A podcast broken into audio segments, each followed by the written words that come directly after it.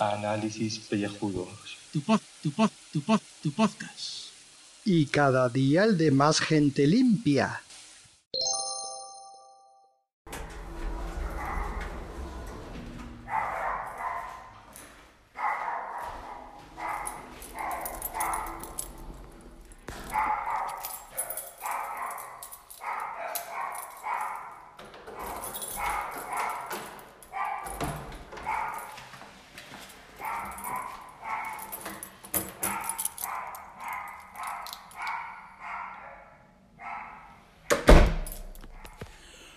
Wow, wow, wow, en lugar de WOP. Muy buenas y bienvenidos a este podcast de ducha. Lo de hoy ha sido poco, ha sido flojo. Luego, si eso, os pongo otro audio, se lo mando a Gaf para que escuchéis lo que tengo que escuchar todos los días. Un momentito que voy a cerrar la puerta de casa porque, por si acaso, entran ladrones, me gusta cerrar bien con llave la puerta de casa. A ver cómo te voy a seguir ladrando. Bien. Como mis paredes son también de papel, pues todos los días, todos los días, tengo que aguantar este sonidito cuando llego a casa. Y estando en casa, por supuesto.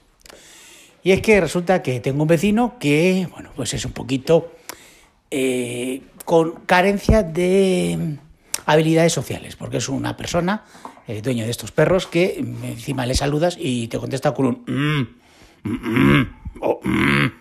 Y encima es calvo, al loro. Pero un calvo de estos que se tapa el pelo con una gorra. Con lo cual eh, huye de su calvicie, no, no la quiere mostrar. Con lo cual, pues merece mi total desprecio. Y es que el señor, porque ya es un señor, creo que es más joven que yo, pero parece más viejo, pues parece, parece que tiene tres perros, por lo que vi. Y no sé si está también la madre con él viviendo. Y me parece muy bien que la gente tenga perros en casa. Yo no lo veo mal. Me parece perfecto. Quien quiera vivir con animales de compañía es algo pues que pues está bien para que te hagan precisamente eso, compañía. ¿Eh? Gatos, perros, iguanas, lo que os dé la gana. Pero ya cuando el perro todos los días, y no es uno, sino tres, está todo el día ladrando, cada vez que alguien se acerca al pasillo, no, no a tu casa, al pasillo, se pone a ladrar, pues a lo mejor te tienes que plantear que esos perros, no digo todos los perros, sino esos perros, pues a lo mejor no están hechos para vivir en una casa. Porque ya no es que molestes a una persona. ¿eh? O sea, no es, de- perdón, no es que molestes a ti mismo, sino molestas al resto de los vecinos. Porque yo vivo en la pared que está eh, enfrente de él. O sea, yo vivo puerta con puerta, vamos enfrente y encima de modo lateral. Sea, yo soy el vecino del A y él es el del C. Bueno, pues no me quiero imaginar cómo estará el vecino de al lado todo el día oyendo a los canes ladrar. O sea, tiene que ser pues, una experiencia de estas horrorosas. O sea, tiene que acabar hasta el gorro. Así que, bueno, deciros que todos los que tenéis canes y animales de compañía, que sean por culeros, tened en cuenta que también hay vecinos. Al lado, hay gente que vive al lado.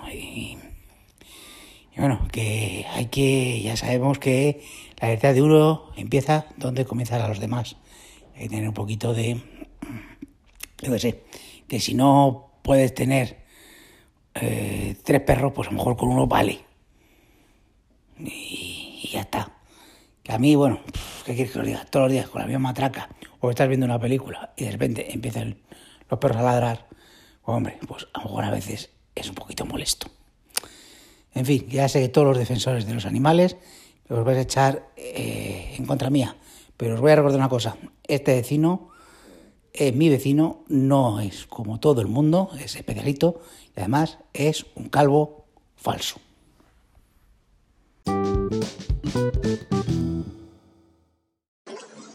Bueno, buenos días. Oye, eh, lo que es la vida. Sábado, sabadete, camisa nueva y a Portugalete. Aunque estoy aquí en Alemania, con lo cual de a Portugalete nada. Y al otro tampoco, pues porque solo tengo la llave de la habitación, no tengo nada más para para el otro. Eh, la llave de la habitación, dice Carlos, y dicen estos, este tío está loco. Eh, pero es que ya he colgado en el grupo de Telegram eh, la foto de la llave de mi habitación, que contiene una morenaza que se llama Patricia. Y dices, hostia, si la habitación incluye la tía, digo, sí, la tía, lo que incluye es la foto de la tía nada más. Porque luego del otro nada. Dices, estamos en Alemania, luego alemanita, y no hay más. Eso es lo que hay cuando uno está en Alemania. Y cuando no está en Alemania, pues la mitad de las veces también. Ya bastante si la mitad de las veces libra y la otra mitad no. Estoy viendo despegar aquí aviones porque tengo un aeródromo justo encima de mí. Despegan como a unos 10 metros de altura, pasan sobre mi cabeza a 10 metros. Eh, no son aviones comerciales, son avionetas pequeñitas. Todo el mundo se lo está pasando como un enano pilotando avionetas, mientras nosotros estamos aquí pilotando cochecitos. A mí me toca arbitrar, dirigir y arbitrar. Y bueno, pues en ellas estamos eh, arbitrando, que es lo que hay que hacer. Eh, ¿Qué más tenemos que decir a los calborotas? Bueno, pues uno que es sábado, sabadete, pues que estamos preocupados, seguimos preocupados, esperemos que no pase nada. Tengo muchos amigos en Orihuela, en la Vega Baja del Segura, con lo cual las están pasando canutas. He contactado anoche con ellos y bueno, pues lo dicho, lo primero la salud, lo segundo la seguridad y los daños materiales pues ya se arreglarán, que pues, pues ¿para qué está el dinero más que para arreglar las cosas? Lo mismo respecto de los de Alicante Sur, los murcianicos. Eh, pues porque, joder, les ha caído la gota, la fría y la caliente, yo creo que les han caído todas juntas. Esto de la Dana, esto es moderno, antes era gota fría y se acabó. Pero vamos, les ha tirado agua a mí, qué puta, pobrecillos. Eh, y luego rezar para que no vaya a ningún otro lado, para que se acabe ya el festival este, porque si no, me cago en la leche. No decíamos que había sequía, toma sequía y media. Esto de las gotas frías y el cambio de los climáticos y los climatélicos, el climatelio, eso es otra cosa, ¿verdad? ¿Verdad, Calborotas?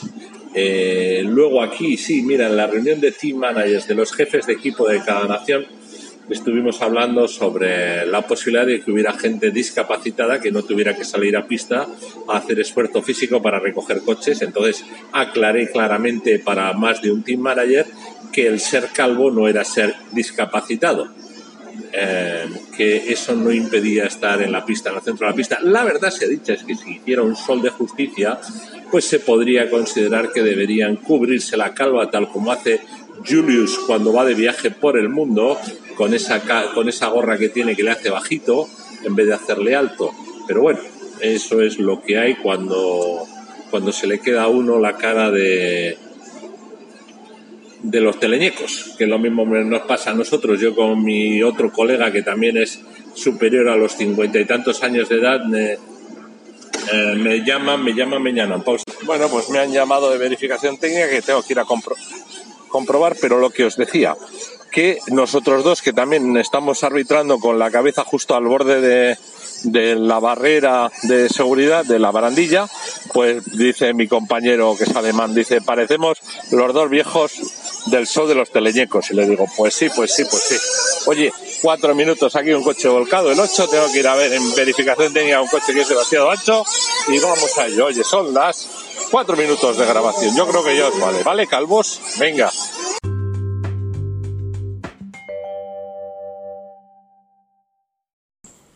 A ver, yo soy un honrado trabajador. Sí, trabajador, porque estoy trabajando, no como vosotros que estáis tocando los cojones. Y aquí ha venido el cura Chuico y me la está liando. Me la está liando. Y, y ahora encima por Twitter también. Os dejo.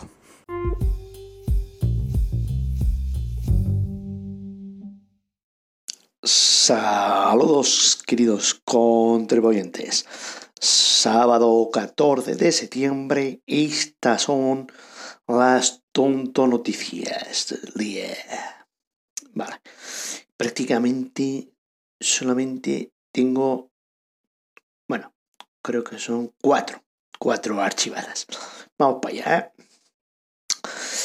vamos a empezar con una durilla, luego ya vamos. Esta es el suceso. El suceso, la vanguardia en Bielorrusia.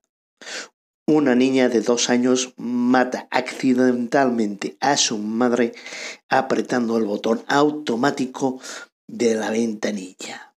La mujer quedó aprisionada por el cuello durante varios minutos hasta que su marido la encontró y la liberó. Julia Sharko, de 21 años, trató de sacar a su hija de dos del coche a través de la ventana del asiento delantero.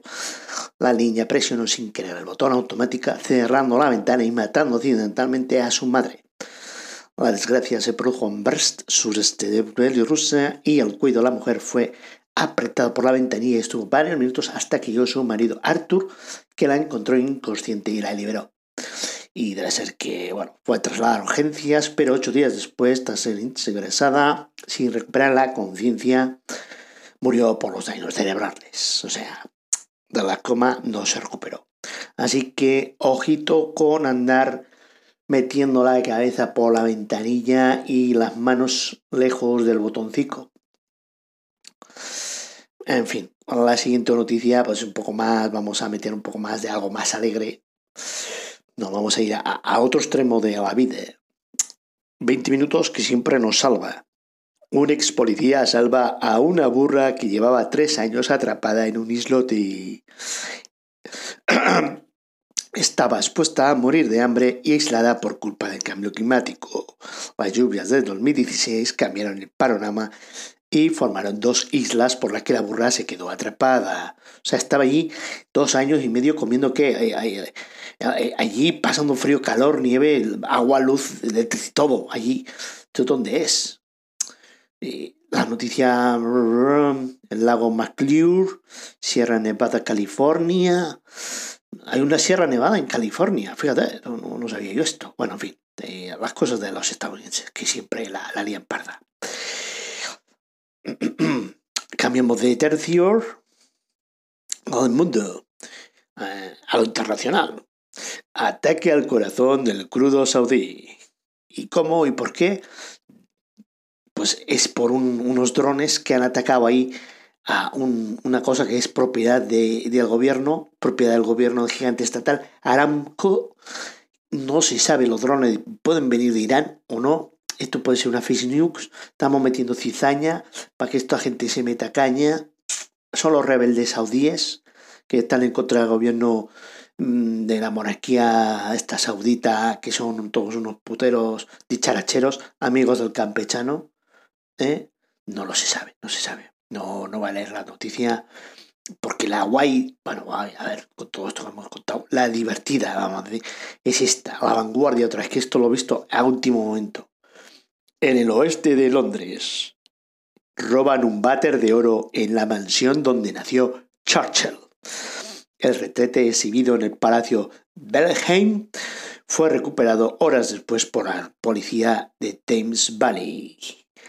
Unos ladrones han robado la pasada madrugada un retrete de oro valorado más de un millón de euros en el Palacio de Belheim, la mansión de la campiña inglesa donde nació el ex primer ministro Winston Churchill justo dos días después de la exposición. O sea, aquí esta gente ya estaba esperando ahí a la exposición eh, y sabían que iba a haber ahí, eh, igual que está el cura Legañas a la exposición de Juego de Tronos, igual también ese trono desaparece. Ojo, la que han liado en Telegram estos locos el sábado. O sea, entre el cura Chusco, el cura Legañas y, y la tres patas para un banco, ¿no? Pues eso, todos contra Gaibras. Y bueno, han pillado a Julio que está en el fútbol, yo que estaba haciendo rosquillas. Eh, así no se puede gestionar un grupo. ¿Qué va a pensar Rafa Herrero que acaba de entrar? Por favor, esto es un poquito de saber estar. Eh.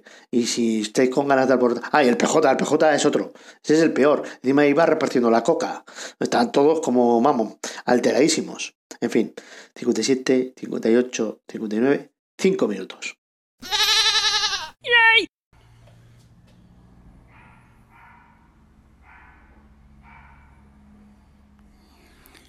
Y eso que ahora mismo estoy justamente al lado de la puerta de mi casa.